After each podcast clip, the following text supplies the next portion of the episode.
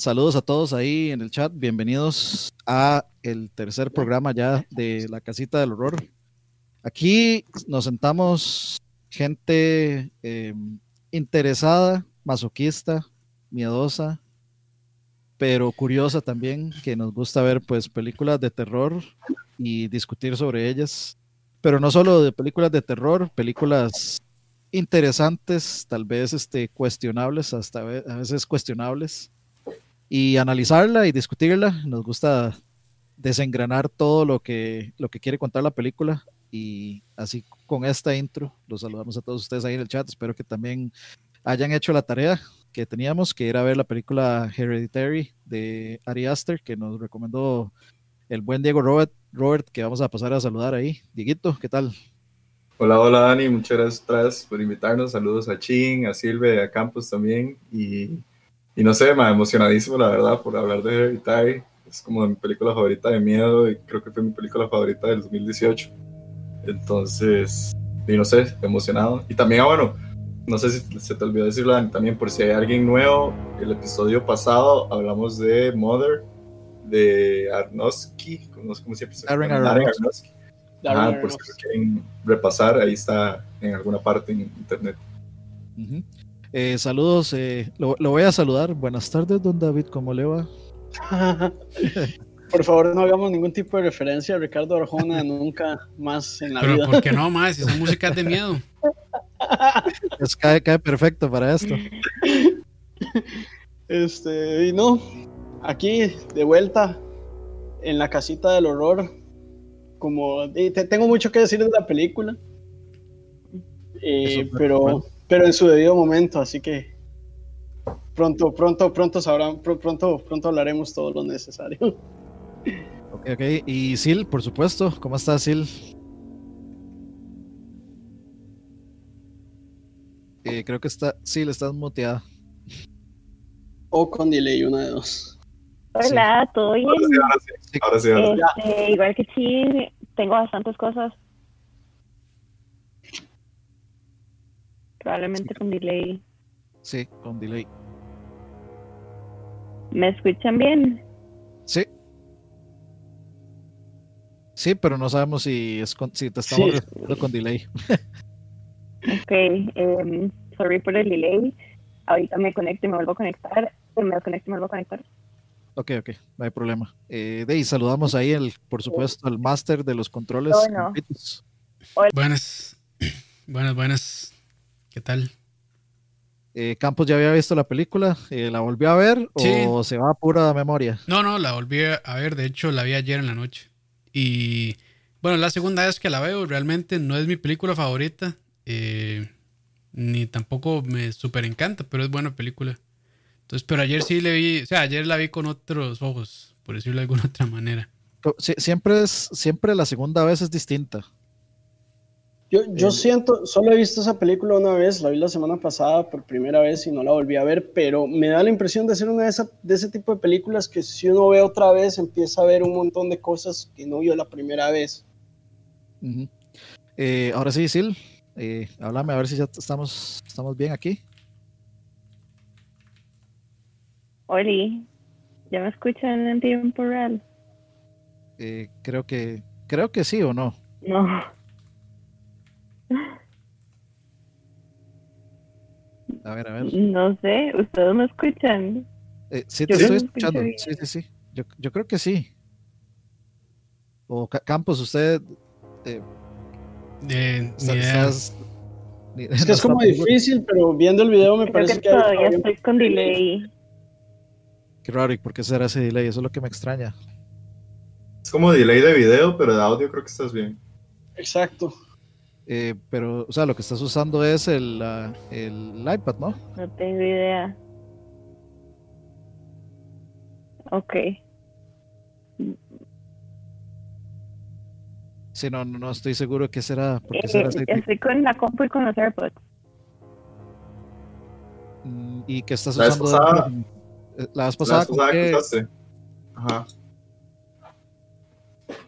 Ni idea. Sí, creo, creo que sí. O sea, sí, definitivamente sí está. sí está- En sí. iPad. Dale, creo Se que ahí se, va a conectar. Sí, se va a conectar con el iPad.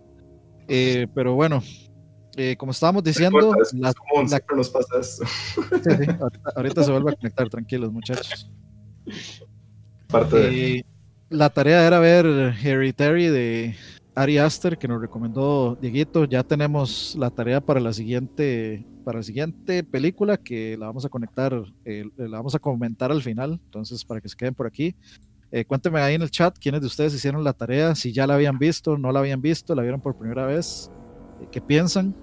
Eh, mientras tanto, mientras vuelve eh, Silvia, una pregunta rápida que de hecho que era algo que, que quería preguntarles, pero cuando hablamos de la película como que no calza en el tema y es ¿a qué le tienen miedo?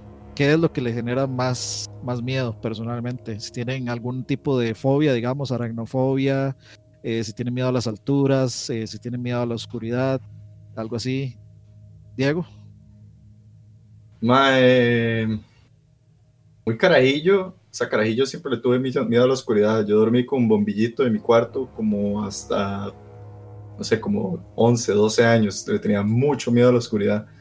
Y de hecho, no sé, como que en algún momento me cliqueó y, y simplemente dejé de tener miedo a esa. Y actualmente yo creo que el- mi miedo más grande tal vez es como a la muerte.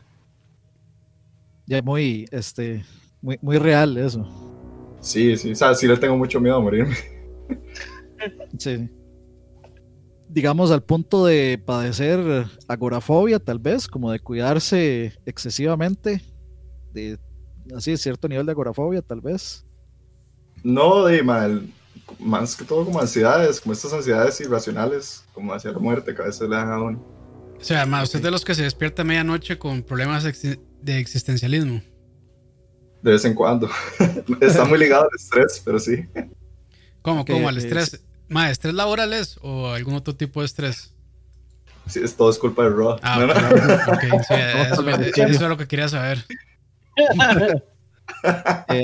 Ahora sí, eh, háblame, Sil, a ver, ¿cómo estamos? Oli, oli. Parece que ya sí. Creo, que- creo que ya estamos bien, sí. Perfect. Ok, ahora sí, ¿cómo estás? este, bueno, como les dije, eh, igual que Ching, tengo varias cosas que comentar sobre esta peli. Me gustó mucho, así que gracias a, a Diego por la tarea de la semana pasada porque la disfruté bastante. Eh, y nada, al menos con esta no me asusté tanto como pensé que me iba a asustar, así que vamos ganando. Perfecto. Yo creo que por si, por si no había quedado claro hasta el momento, es necesario hacer un spoiler warning, ¿verdad? Porque cuando vamos a hablar de la película vamos a... Y es una película que, que tiene spoilers muy serios. Entonces, Sí, sí, de- definitivamente sí tenemos que tocar los spoilers para poder comentar.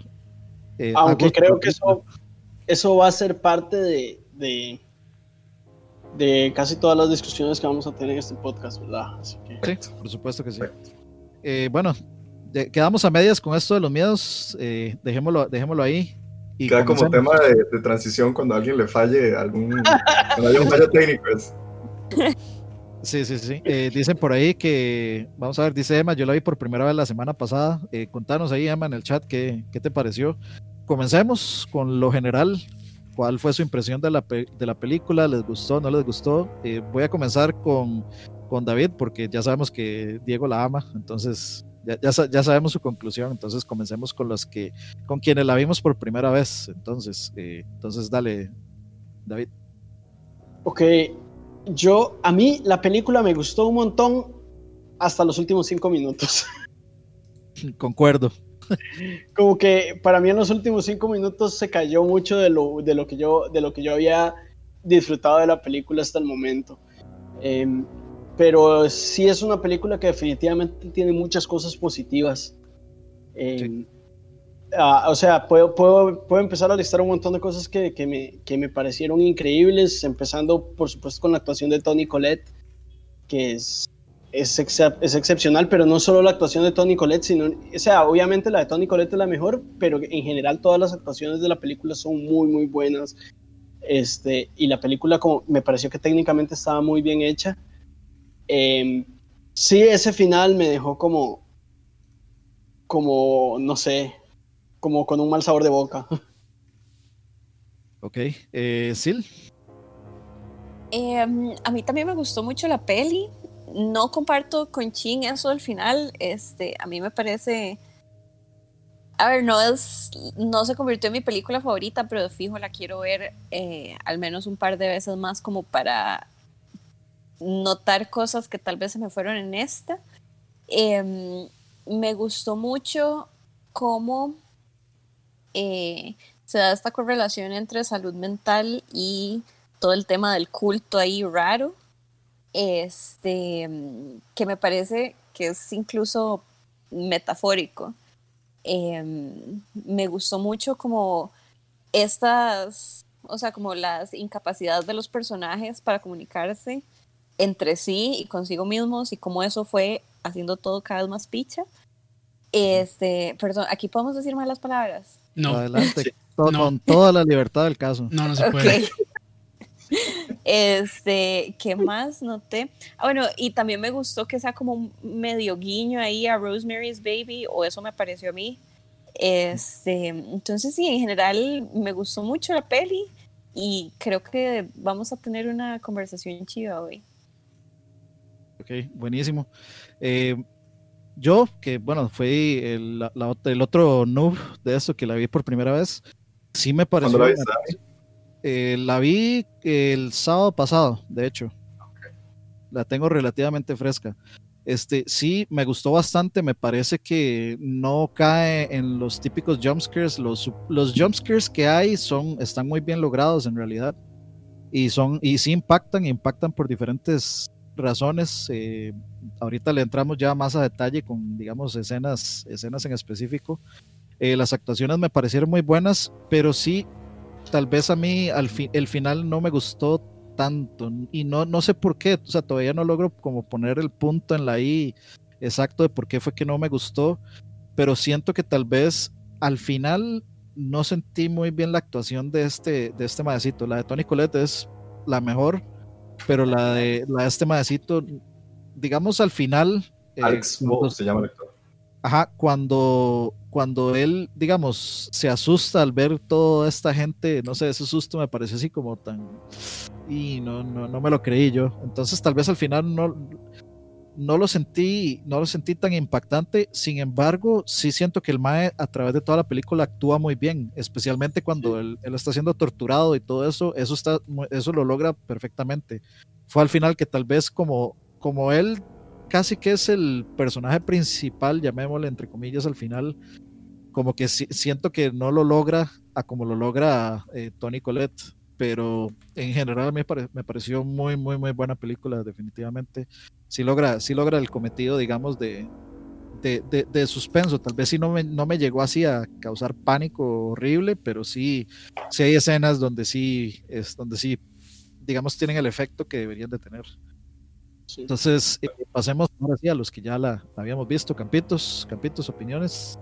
Eh, no, eh, comparto lo de los jumpscares. creo que ya, bueno, sobre todo A24 es una productora que creo que ya como que está haciendo como una firma de sus películas de terror donde no se utiliza este, estos jumpscares lo cual es muy bueno. Son muy psicológicos. Sí, entonces eso está muy bien y es como que es como la nueva camada, creo yo, de cine de, terror de calidad, que sí es más psicológico, eh, más como de suspenso, misterio tal vez, no tantísimo de terror, entonces eso, eso me gusta realmente porque creo que ya el mercado está súper saturado de estas, de todas las, ¿cómo se llaman? Eh, conjuros. Eh, todas, las, todas las conjuros, todas las Anabel. Pero bueno, lo que pasa es que eso nunca se van a ir porque hacen, generan demasiado dinero. Pero, o sea, qué bien que estén haciendo este, este cine. Y realmente, para hacer la primera película de, de Ari Aster, la verdad es que muy bien logrado, muy bien construido. Y comparto lo, lo que dicen Ching y Dani, que para mí la película sí se acaba un poco hacia el final pero hasta el puro, puro final, porque antes de eso creo que se va construyendo muy bien. Eh, y también creo que es una, eh, una buena manera como de, darle un giro, no sé si decir distinto, pero creo que sí, por ahí va, de toda esa película de, posesiones. Entonces, eh, como que en un punto la película no sabe si va a ser sobre eso o no, pero ya claramente ya después gira hacia eso 100% y, y ya uno sabe más o menos de qué va. Pero creo que lo trataron de una manera no súper original, pero sí interesante. Aparte de todo esto, de, de, lo, como dice su título, ¿verdad? De todas las herencias que se pueden, que puede dejar una persona a otra, tanto como problemas mentales, físicos y demás. Entonces, eh, también ahí tiene, su, su, punto, eh, sus líneas entre, digamos, entre texto, que también pueden ser interesantes. Yo, ni siquiera me atrevería a decir que la película tiene jumpscares. Porque que no. lo que tiene porque para mí lo que, y lo digo, aclaro, lo digo más bien como un praise a la película, porque eh, tiene como estas escenas impactantes, pero todas son muy bien justificadas y uno realmente está esperando eh, ese impacto de alguna u otra forma, no sé si me explico.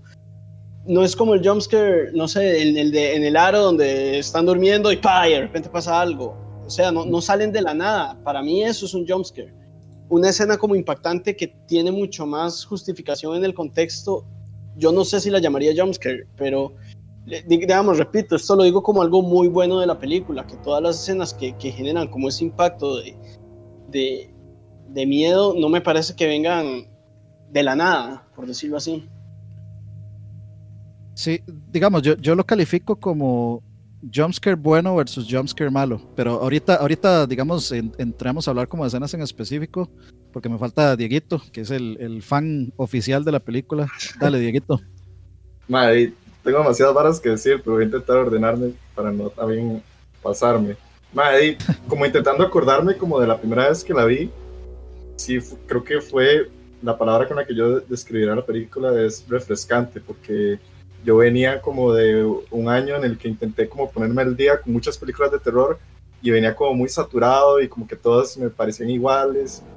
Y cuando vi esta peli yo dije como fue de esas películas que termina la película y me dejó pensando mucho hasta el punto que me iba a dormir y seguía pensando en la película y no como cuando uno piensa como uy qué miedo, sino como que yo seguía pensando tenía muy grabadas las escenas en, en, en mi cabeza y eso me gustó. Casi casi se une a la secta, madre, también. Casi, no, Casi estaba nada a venderme. Ya, ya, quiero ser amigo de, de Belcebú. Pero no, mae, eh, y eso fue lo que más me gustó de la peli, o sea, que, que me, me, me, puso a pensar mucho. Y eso generalmente no pasa con todas las películas de terror, como que a veces son como, ah, sí, y al final todos vivieron felices para siempre, no sé qué, o, o se venció al mal. En esta nada más como que la película termina, se podría decir que es un recurso, alguna gente es ambiguo, dejarla como abierto, para mí fue más bien como dejarme pensando y eso fue lo que me gustó y yo soy muy fiel de la campaña de que para mí en el 2018 queda abierto ¿Ah? queda abierto. A mí no me parece que quede tan abierto realmente. Sí, no no no. Exacto. Es bueno, un poco pero no demasiado. Y yo sí soy muy fiel para mí mi campaña siempre ha sido que en el 2018 le robaron la nominación a Toni Collette para mejor actriz mm. porque ¿quién o sea, la ganó? Sé, ma, lo ganó la de eh, Three Billboards Outside Ebbing, Missouri, que ese sí lo tenía súper merecido, pero para mí Colette se merecía por lo menos la nominación, por encima de eh, la chica de Lady Bird, que no me acuerdo cómo se eh, llama. Esa peli, esa peli de Missouri sí que no me la hizo, pero bueno, ese es otro podcast. Sí, sí. Y, eso, eso, es con Raw.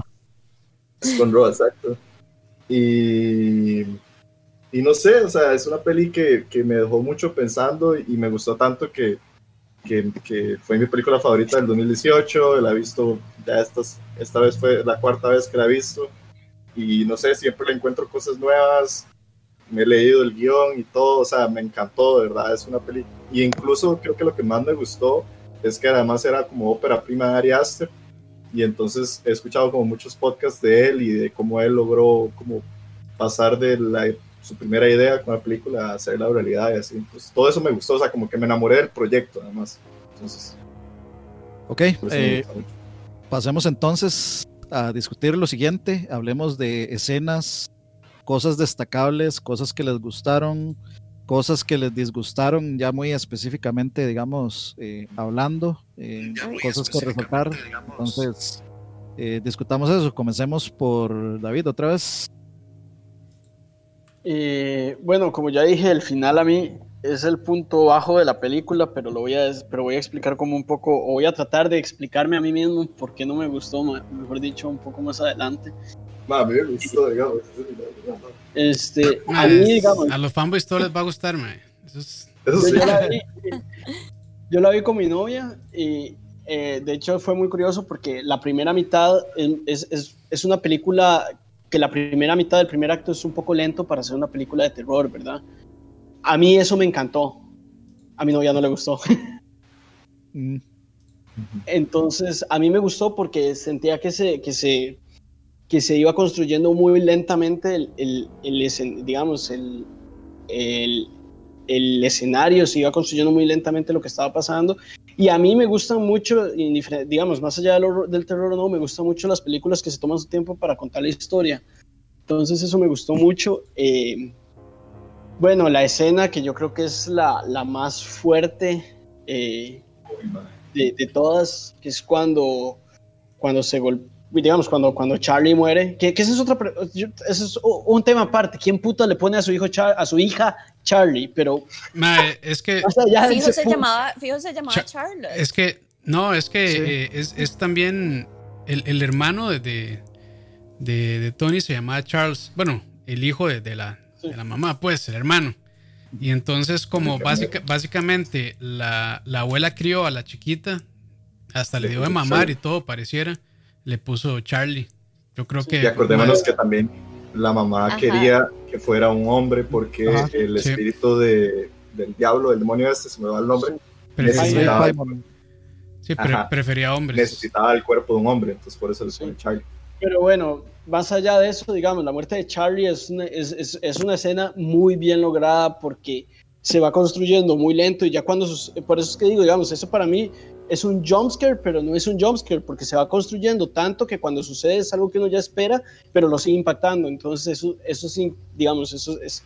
Y hay como dos o tres escenas más que son muy fuertes, que, que, que me parecen muy bien logradas. La otra escena es cuando el man empieza a golpearse la cabeza contra el escritorio. Ay, sí. Eh, y después, como se da cuenta y la cara de terror que hace el actor, ahí, digamos. Que de hecho, ahí hay un.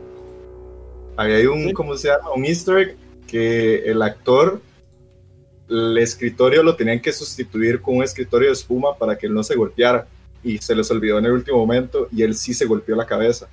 Y Arias se asustó demasiado, pero por dicha madre creo que no le pasó nada, como que, o sea, sí, se golpeó de verdad y sí creo que es la toma que queda en la película. Pero oh, digamos, a mí me sorprende, ese es el punto donde yo dije, sí, este man es muy buen actor. Después de que se golpea cuando se da cuenta y la cara de terror que hace es una transición muy difícil de hacer en muy poco tiempo que la logra muy bien. Entonces, sí, los, salarios. Sí, y, y, en general, de nuevo, me, me, me, fue atrapando todo ese clima después de que se queme el papá y todo eso, esa parte ya me tenía estresado y al final como, como que fuera todo por culpa de un culto, de un culto satánico, como que sentí que, por un lado era un poco cliché, no sé, tal vez eso siento yo, y lo otro es yo no estoy muy familiarizado con la demonología o con toda la... voy, digamos, voy a usar esta palabra, yo sé que, es, que no debería ser controversial usar esta palabra porque, pero digamos, con la mitología cristiana, digo que no debería ser controversial porque mitología no significa necesariamente que sea falso o no, sino es un conjunto de historias alrededor de símbolos, pero bueno, digamos, no estoy familiarizado con, la, con, con, todo lo que son los demonios del infierno y todo esto, entonces como que me sacó un poco de quién es Paimon, qué putas es esto, no entiendo nada. Eh, y, Pero yo creo que no pues es tampoco necesario saberlo, o sea, nada más con que digan, es una posesión, creo que es, se explica, bueno, me parece. Sí, o sea, yo lo entiendo, o sea, como al final uno lo entiende, pero definitivamente, digamos, bueno, después de ver la película yo me empecé a, googlear qué era Paimon y todo eso, y me hubiera gustado saber eso antes de ver la película, porque mm. le hubiera dado un poco más de contexto. Entonces, tal vez en ese sentido es un poco eso, es un poco que sentí que, que, que que, salí, que, que, fue un poco cliché y por otro lado yo sentí que la película se tomaba mucho tiempo para construir, para, para explicarnos y construir la historia de las, de, de, las relaciones que tenían los personajes, de los problemas de la familia, de los problemas que, que tenía la, la, mamá comunicándose con el hijo, eh, de la historia de, de, problemas de salud mental en, en, en la mamá, en, el hijo, en la, en la, abuela y todo esto. Familia, sí. Y, sí, y, y, como que de repente, digamos, se toma todo el tiempo del mundo para explicarme esto, pero de repente al final sale como una bola que cae y nunca nos dieron mucha explicación de qué era el culto. Nada más, de hecho, hasta la fecha, yo no, enti yo, yo no entendí muy bien en qué consistía el culto, salvo porque era un culto del demonio para traer el demonio a la tierra, como, o sea, yo, no, yo, ten, yo no, no sé tuve si, ninguna... si se podrá justificar de alguna manera, pero, o sea, yo creo que la película está contada como desde el punto de vista de la mamá, nada más.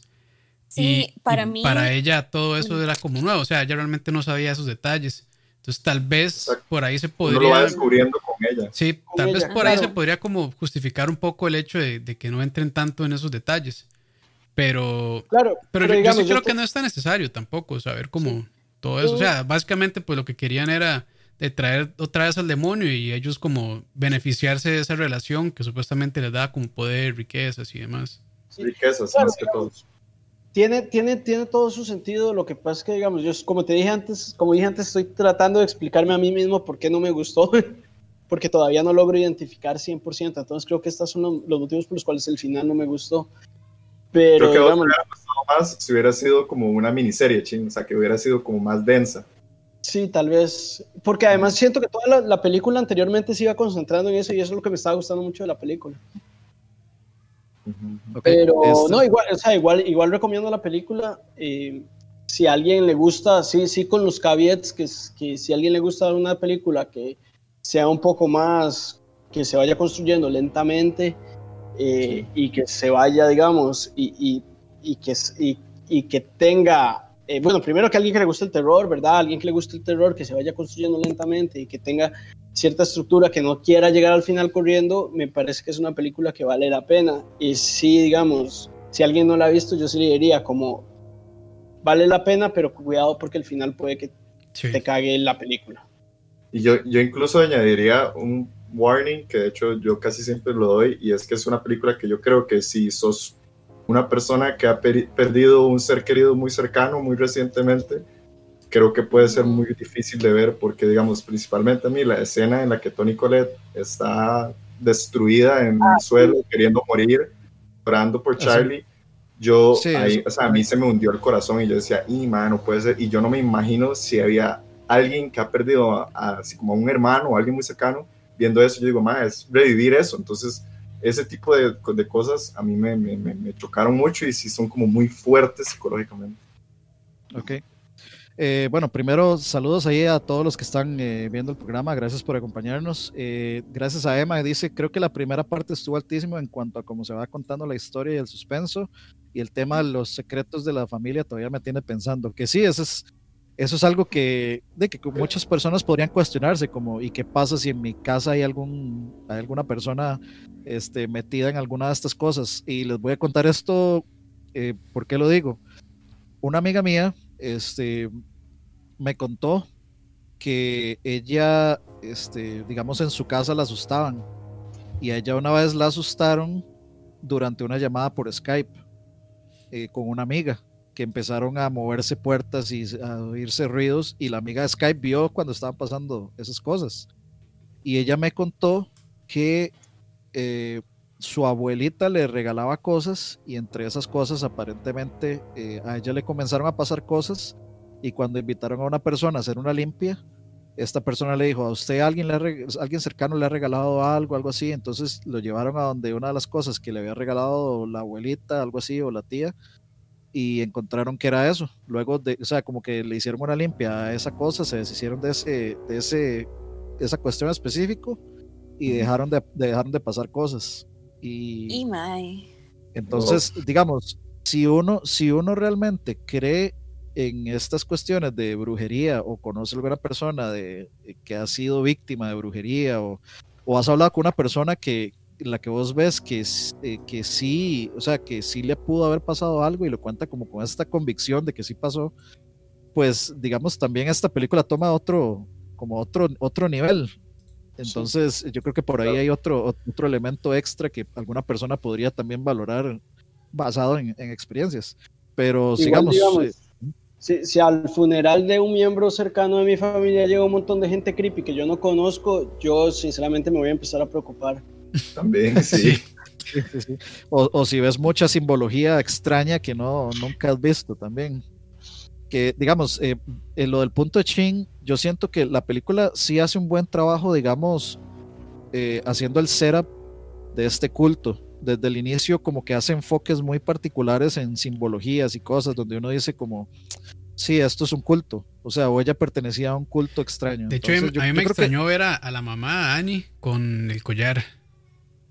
Ajá. Es como, se lo puse Sí. y sabía qué era. Sí, digamos, de- desde, desde, el, desde el momento donde están en la vela y las y como que le dan un, le pasan los dedos por los labios o hacen algo raro, ¿no?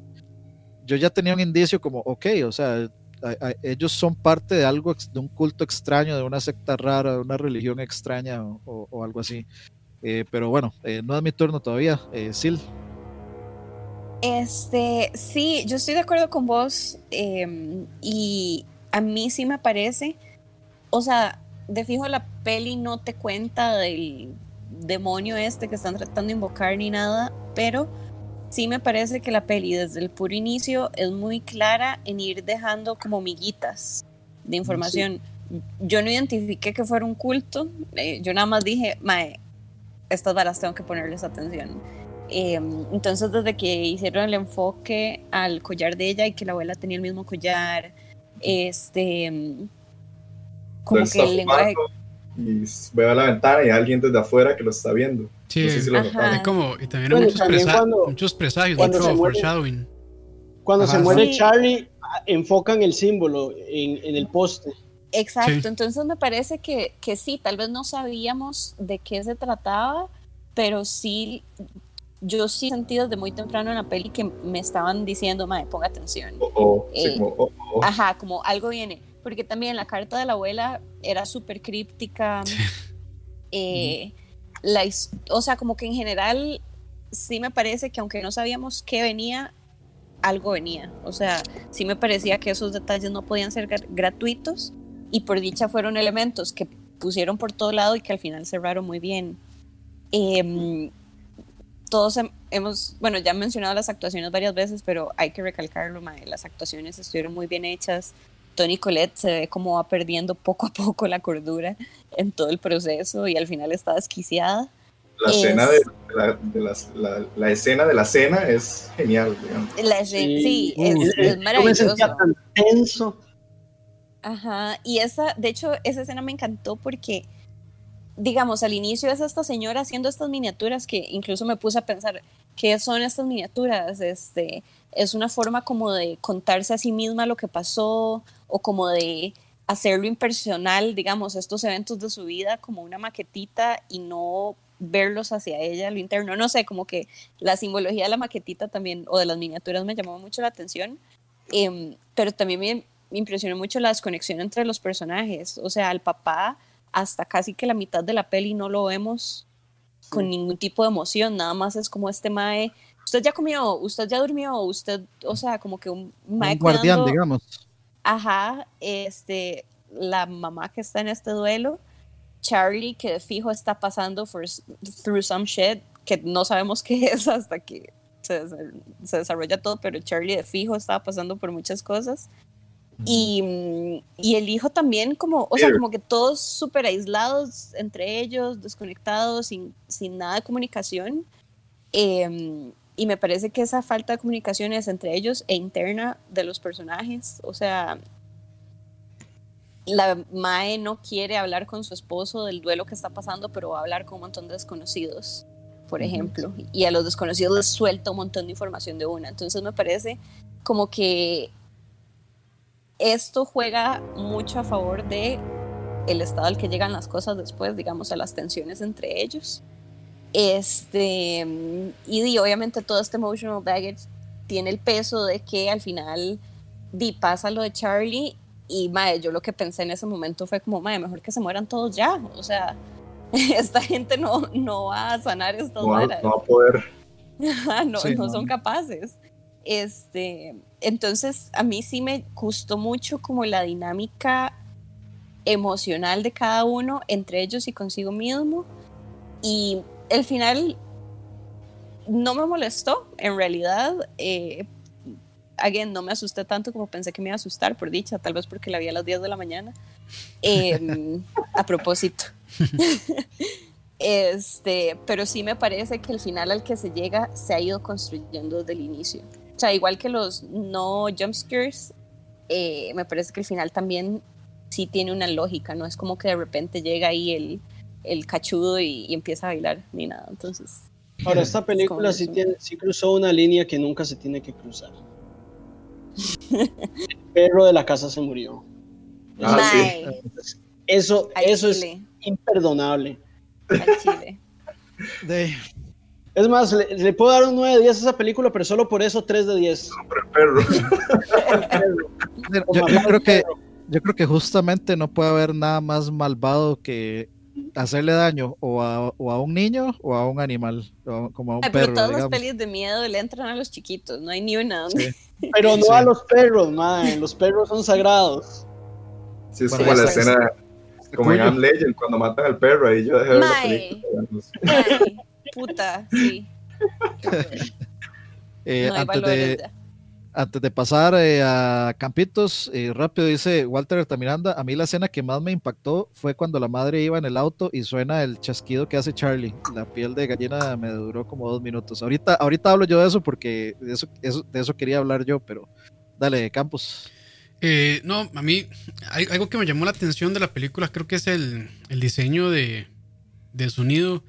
En muchas escenas tiene como este sonido de bajo eh, que tal vez en algunos, no, probablemente en la mayoría de parlantes sí se reproduce, pero si tienen un buen equipo de sonido probablemente los va a, poner como muy en alerta, creo yo, porque es un sonido muy, muy bajo. Eh, está por, hasta por incluso por debajo de los diálogos y demás, pero es algo como que siento que ayuda mucho en ciertas escenas que uno sabe que algo extraño va a pasar. Al igual que como cuando está este sonido, la chiquita con la lengua que hace. Eh, hay como todo este montón de, cositas, que, era lo que decía Silvia sobre estas migajas que van dejando y que uno pues poco a poco va, va como rejuntando y tratando de armar el rompecabezas. Creo que eso es como la maestría de la película realmente, como esos pequeños detalles realmente van van armando toda esta historia y como van descifrando, como van, eh, sí, descifrando estos secretos de la familia, súper extraños.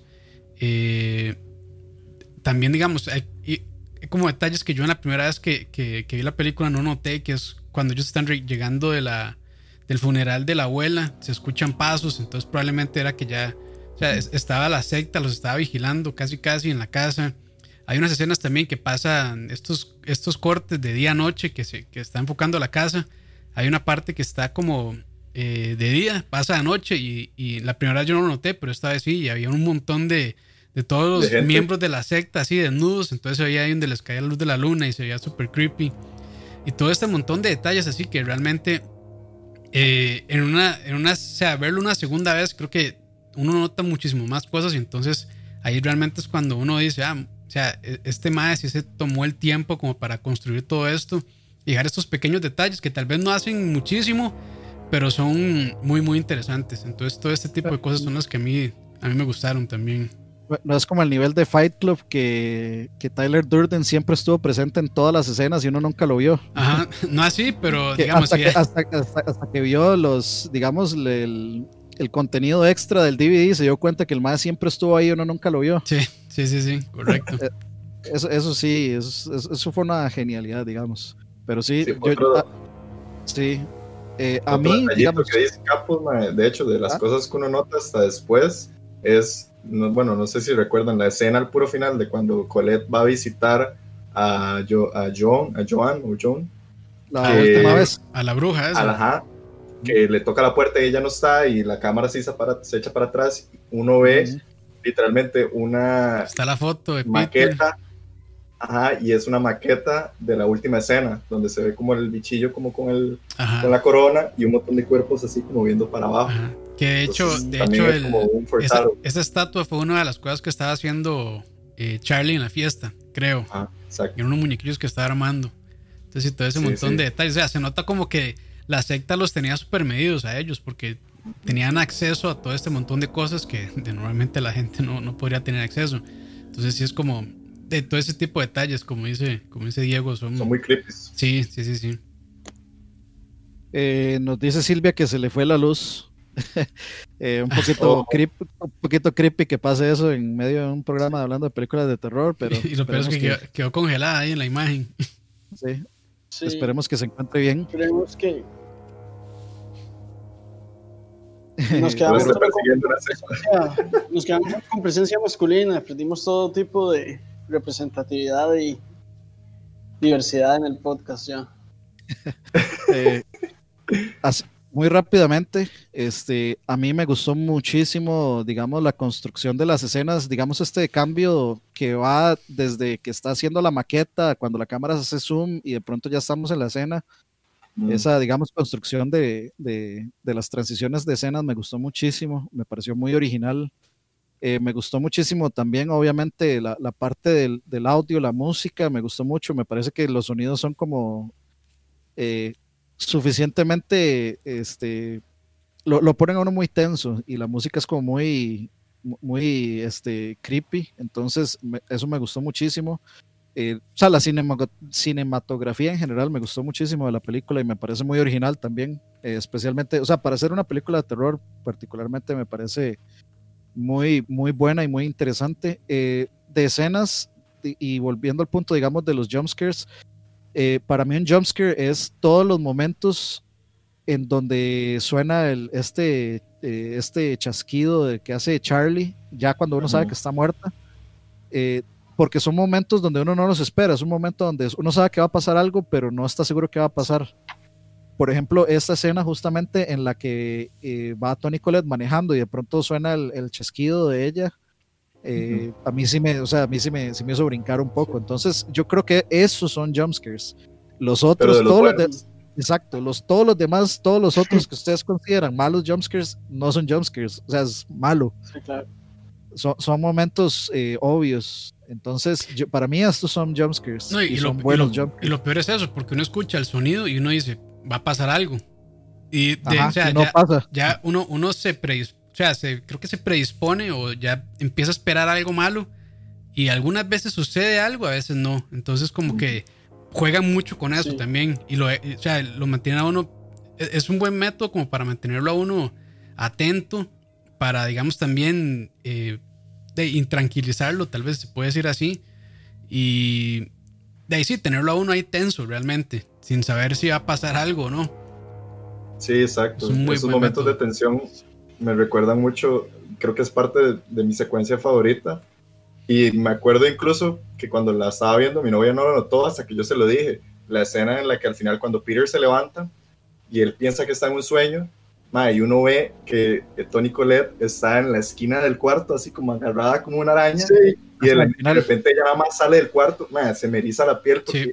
eso es algo que, volviendo a mi fobia de la oscuridad, uno siempre le pasa que uno cree que uno ve una figura en algún lado y en realidad no está viendo nada.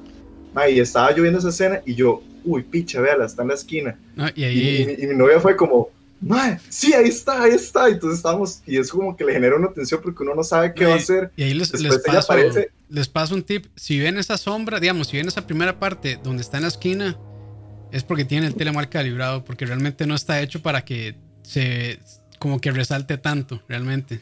Se, Oh. se, se debería de ver bien hasta cuando pasa el carro. Que hay como un momento en que pasa como una luz de un carro y ella se ve. Sí. Ahí es cuando el director quería que la gente la notara. Pero sí, mucha gente lo ve, como, dice- como dice eh, Campos, por, por asuntos de calibración. Sí, pero tiene igual le genera una mucho brillo. tensión. sí. Sí, porque no- normalmente como- creo que el- la parte donde uno ya tiene que darse cuenta es cuando ya se sale del cuarto como que va así como como Volando. como volando. Ahí es como que uno ahí es realmente como puta. Pero sí, Sí, sí. exacto. Si, si lo ven Pero muy diga- si lo ven muy nítido es porque tienen tele de, de asustadizo. Pero, no, pero eh, yo, yo lo tengo así por el play y yo sí lo, yo sí lo vi así. Y, y igual a mí me parece, o sea, yo creo que más que más que el hecho de que yo lo pueda ver, de hecho, a- es- me- hasta me gusta el hecho de que yo lo pudiera ver, porque es como eh, la tensión de saber algo que el protagonista no sabe y, y saber que uno puede estar en esos mismos zapatos, de que tal vez hay algo en la esquina de un cuarto y, y, y uno no lo ve porque uno está acostumbrado siempre a ver los lugares de siempre, la puerta o una ventana directo, uno no va a ver hacia arriba, hacia una esquina Ah, de del techo, esquinas. porque jamás, igual, igual la el, película ángulo, también, el ángulo de la toma la ponía, o sea, me, me Sí. pareció totalmente a propósito. sí, sí, sí. Muy creepy. Y, y de hecho la película lo venía haciendo en general, porque digamos, cuando sale el espíritu de la mamá también en una esquina, la película quiere que uno lo vea. Y a mí, a mí digamos, todas esas imágenes donde salían, digamos, como espectros de, de, de- por el de Charlie también, por ejemplo, a, a mí me gustó, me gustó muchísimo porque eso es justamente lo que, lo que le asusta a uno en las noches, que uno no puede, no, uno no puede, digamos, descifrar si algo es una persona o una cosa. A veces uno ve una silla con una camiseta y, y de pronto uno ve unas que es como una persona y entonces uno pega un susto y ya dice, ah, no, ya como que trata de enfocar bien los ojos a ver qué es y ya, ah, ok, sí, era la silla con una suéter.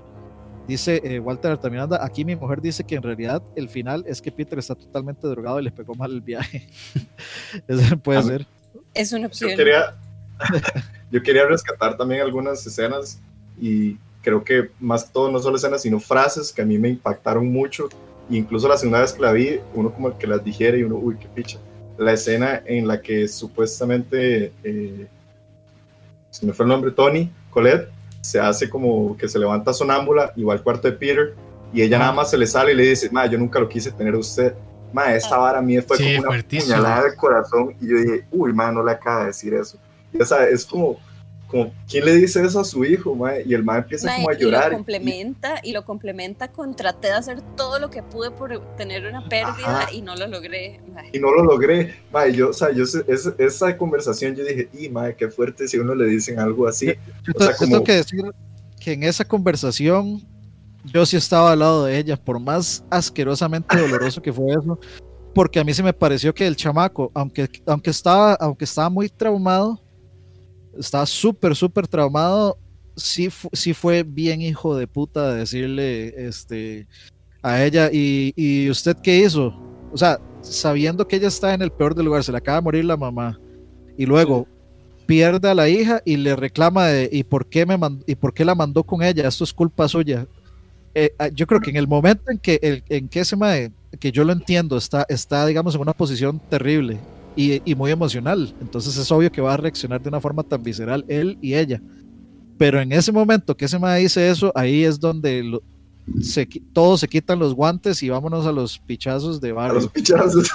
Sí. Mae, pero eso es justo lo que, eso es justo lo que yo decía de la comunicación. O sea, todos están súper, súper aislados y súper Claro. desconectados. Y eso no quita que no sientan cosas, mae. Ella está con dos duelos hechos picha, y estoy segura que el duelo del papá y el hermano nunca los hizo tampoco.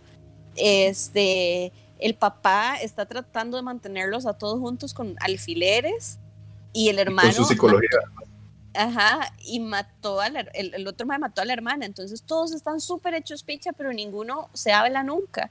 Entonces, di, obviamente, apenas dejan salir un poquito de emociones, Explota. ¡pum! Tome. Sí.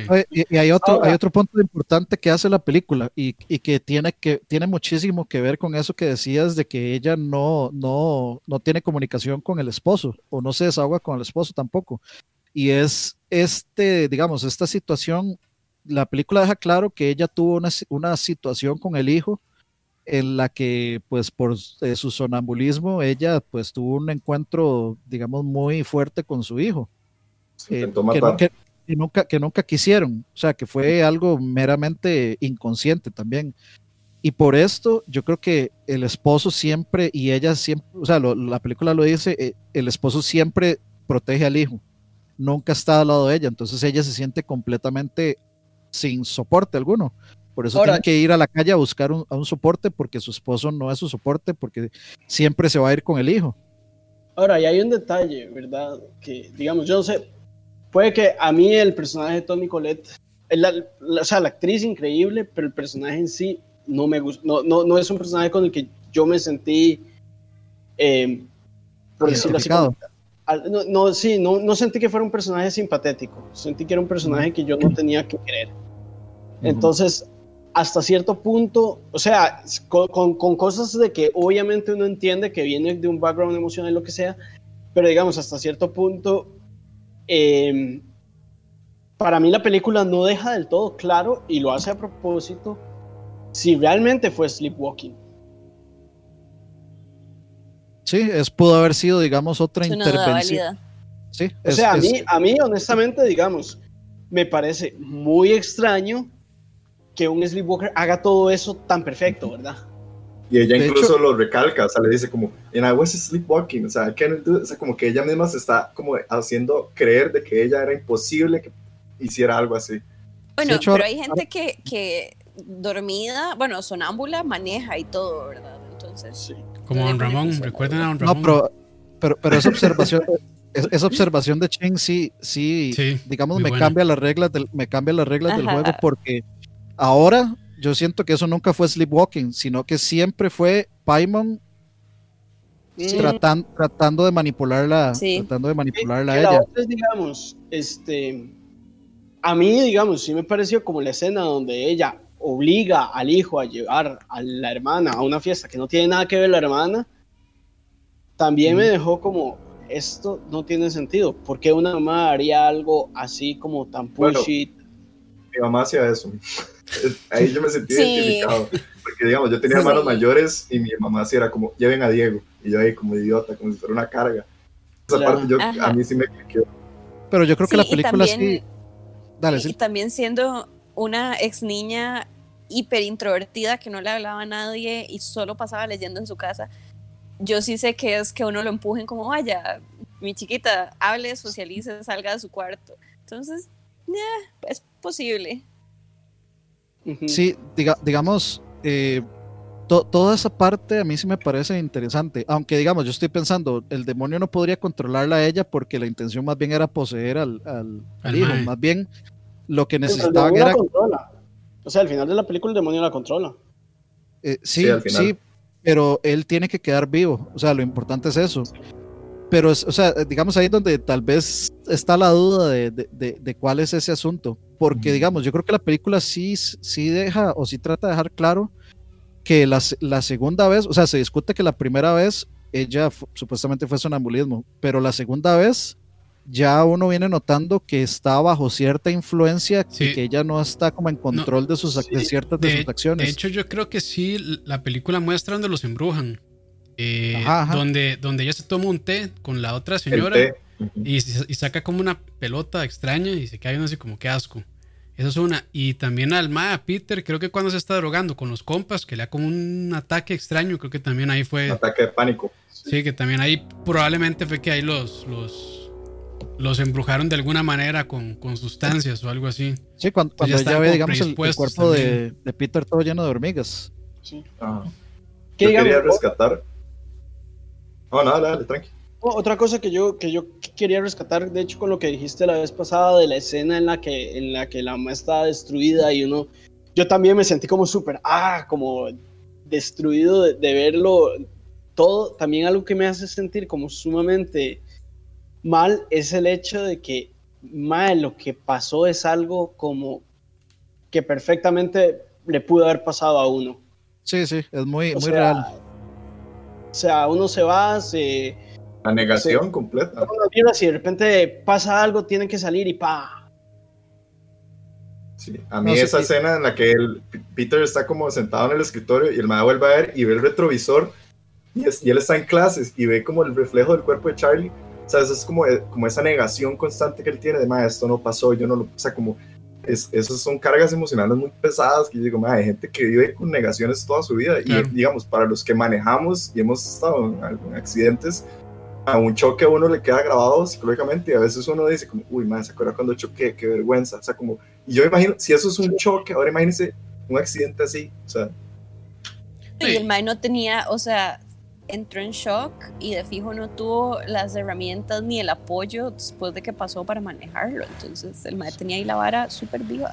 A, a- mí me pasó una vez que yo venía del trabajo, este, con, con un amigo que él es eh, taxista pirata en esos tiempos y él era el que siempre me hacía ride y vuelta del trabajo a mi casa y así. Y veníamos ahí por, por Sabana Sur y, y, y es un mae que maneja lento, pero igual veníamos así tranquilo, veníamos conversando los dos, este, tranquilo ahí vacilando y en eso se mete un gato y le pasamos por encima al gato. Ah, Y, y esa vara es. Es. O sea, es horrible. tuvimos que, tuvimos que seguir y lo único lo- los únicos gestos que hicimos fue. Ay. Uh, uy, madre. Como, los primer, como el primer minuto. Después de eso, todo el resto del camino íbamos en silencio los dos. Porque, o sea, fu- fue. es- y, y es un gato, o sea, imagínate cómo debe ser que, que algo así le pueda pasar al familiar que va con, con vos y que también, o sea, que, que también está llevando de emergencia al hospital porque de, ahí se está ahogando. Sí. Entonces, eh, o sea, sí es una, es una emoción que, que pega muy fuerte porque como dicen ahí en el chat, justamente eh, son sensaciones muy realistas que tienen los personajes, con que uno se puede identificar completamente. Entonces, sí, sí, sí, esa, esa escena y después, digamos, ver la, la cara de Charlie toda llena de hormigas y podrida en la Sí. carretera, o sea, es como, uff, no, no. Mae, yo quería rescatar que, bueno, yo para mi cumpleaños, yo me pedí el guion como la edición especial. Mae, trae una, bueno, primero trae una introducción que la hace Bon Joon-un, que es el director de Parasite, que el Mae le hace como, como muchos props a Ari Aster y le gustó mucho la peli, pero hay como, ¿cómo decirlo? Como una acotación que hace esta chica que se llama Leslie Jamison, yo no la conozco, pero es una autora. Ella habla, y yo nunca la he visto desde ese punto de vista, y ella habla de que para ella el terror de la película es cómo alguien puede tener un vínculo tan fuerte con un familiar que la ausencia de este mismo haga que usted ya no quiera vivir o, o que usted ya no pueda seguir adelante. Y, esa ella hace como toda una explicación de cómo ella estuvo embarazada, tuvo a su mamá, su mamá le ayudó con el embarazo, pues obviamente su mamá se tuvo que ir y una vez ella estaba como en un book fair, algo le pasó a la hija y ella decía, "Ma, mi hija estaba a kilómetros de distancia y yo sentí el dolor de mi hija cuando le pasó eso y por el simple vínculo de que ella es mamá e hija. Y ella decía, Mae, y esta película me recordó eso. Al, a la misma vez es algo maravilloso, pero a la misma vez puede ser algo muy, muy terrorífico. O sea, muy, muy tenebroso pensar que usted tenga un vínculo emocional tan fuerte con un familiar que Creo cuando es le pasa algo, extrasensorial. ajá, exacto, y usted sienta esas cosas. Y ella decía, Mae, yo veía esta película y yo decía, Mae, es, eso es, es eso. O sea, ella decía, yo, yo siento como, el- como la ausencia de mi mamá y, y, y que estoy demasiado ligada a mi hija y si le pasa algo a mi hija. Y yo nunca he pensado que la película pudiera tener ese, Claro. ese miedo. Eso, eso es todo un tema, porque eso, esto del instinto materno eh, particular, a veces uno, uno piensa que no existe, pero es algo bastante curioso, como que las mamás siempre saben cuando uno está pasando por algo, o la Total. mamá le dice, la mamá le dice a uno, lleve sombrilla porque, porque cuidado llueve y no sé qué.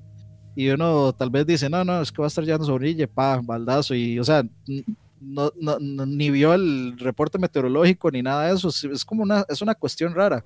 Basta, a veces yo, yo, yo molesto a mi mamá y le digo, no, no, es que usted lo que hace es echarme la brujería. Usted dice, haga esto porque si no va a pasar tal cosa y lo que termina pasando es tal cosa. Bueno, O sea, es si usted, que si la usted mamá no le me dice si- usted no me dice, no pasa.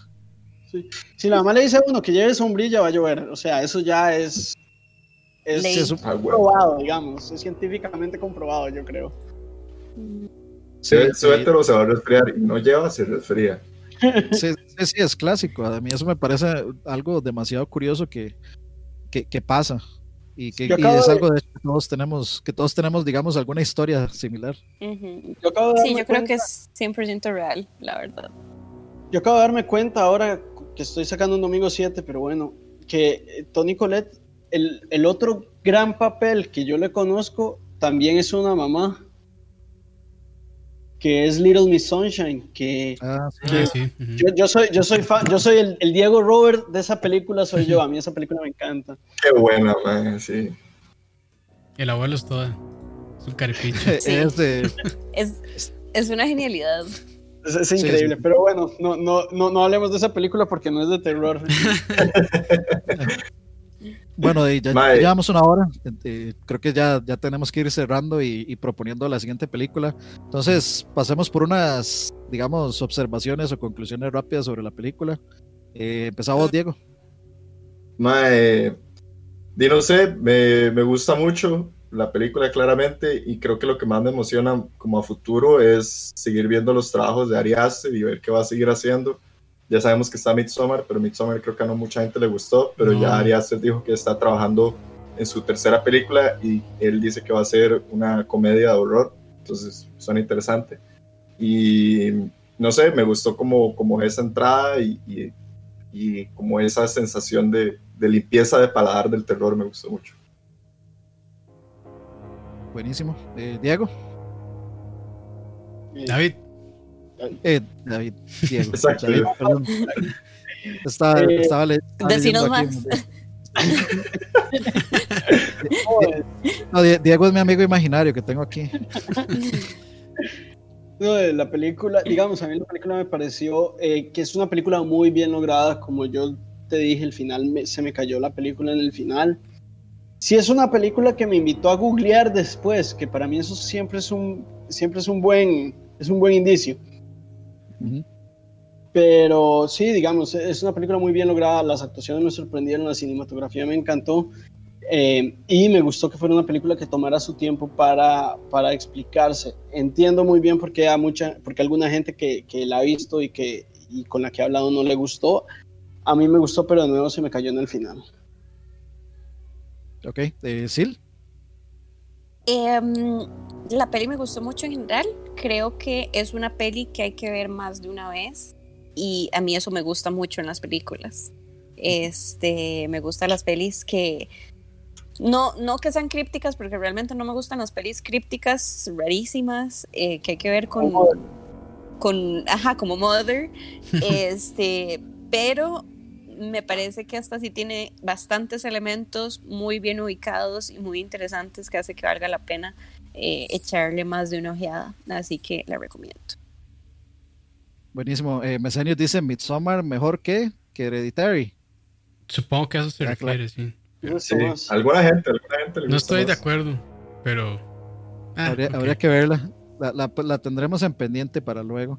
Eh, dale, Campus, impresiones finales ahí, conclusiones, comentario final. Sí, eh, igual que Ching, al final la película no me terminó de convencer, pero lo que me gusta mucho es cómo se va construyendo realmente. Todo este montón de detalles, cómo se van descubriendo los secretos, eh, algunos giros que tal vez no son plot twists como tales, pero sí son giros eh, que le dan una vuelta interesante a la trama, pero lo que, lo que tal vez no me deja de convencer es como la idea principal, que es de todo esto de, de posesión demoníaca y demás, que es un tema medio ya cliché y un poco quemado también, pero, pero no, realmente creo que se desarrolló de una muy buena manera, muy bien dirigida, muy bien actuada, eh, la edición de sonido impecable, también la cinematografía muy, muy buena.